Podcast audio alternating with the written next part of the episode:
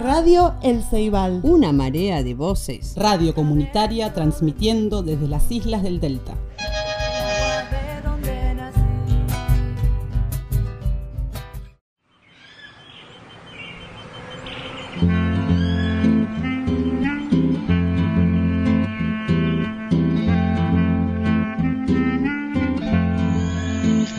Revista Caudal les invita a expresar las voces auténticas y diversas que habitan el delta del Paraná. Para participar, envíanos tu texto a caudal.literario.gmail.com Embarillate los zapatos, te vas de viaje, lenta y pisada va la chata, pa' que no pierdas tus partes.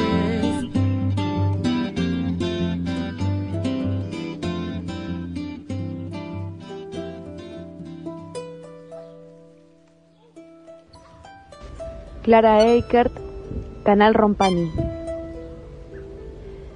La leyenda del catay amargo. Yerba picante o caataí.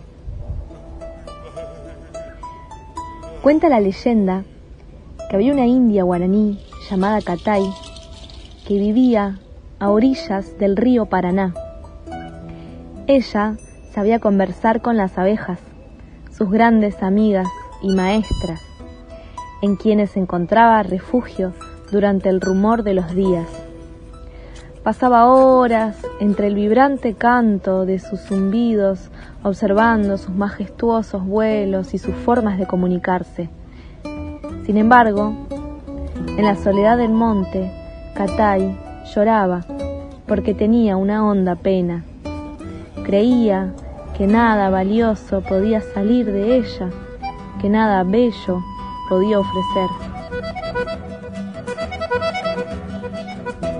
Se sentía sola. Por más que le pedía al sol y la luna, con nada podía quitarse esa vieja amargura. Un día, Tupá, el dios que vive en el sol, escuchando su congoja que fluía como el río, la convirtió en una hermosa planta verde con pequeñas flores blancas como su pureza que aparecen en otoño. Katay se reconocía con asombro en su nuevo cuerpo vegetal.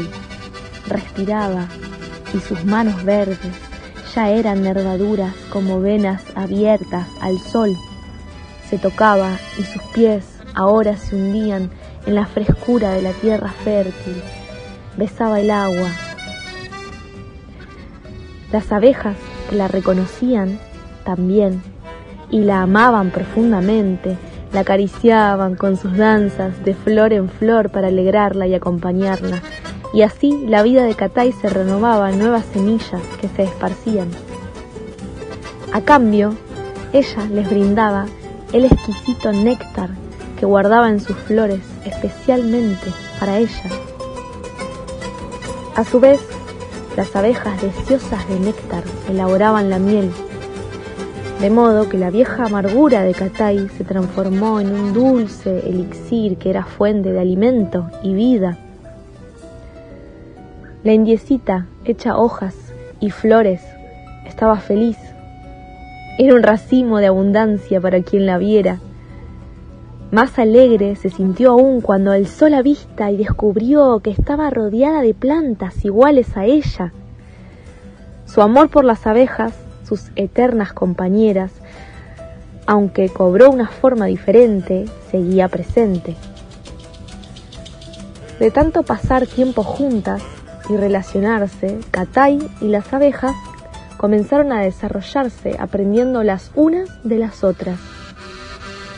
Para proteger este fructífero vínculo de amistad que tanto bien hacía a plantas, animales y seres humanos, el grueso tallo de Catay comenzó a cubrirse de pelos estrellados que parecían aguijones como los de sus amigas, y sus hojas tomaron forma de flecha. Al tocar los pelos de sus hojas podían producir alergia o hinchazón en la piel de las manos que quisieran arrancarla. Katay comprendió que de lo amargo puede surgir lo dulce también. y aprendió a amarlo y defenderlo. Vislumbró que no estaba sola, sino que era parte de un gran tejido entramado. Cada especie, sea del reino que sea, tiene su lugar y la riqueza proviene de la mutua cooperación con el entorno. En el Bajo Delta, el catay amargo se encuentra en pajonales y a orillas de arroyos de poca profundidad. Y es por eso que esta es una de las especies nativas más importantes para la elaboración de miel en las islas.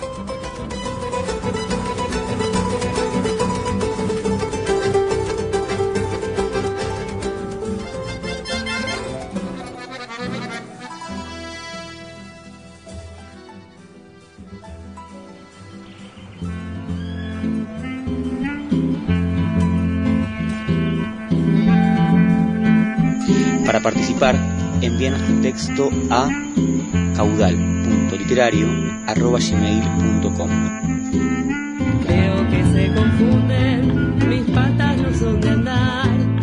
Soy palafita capa que drene el agua del pajonal,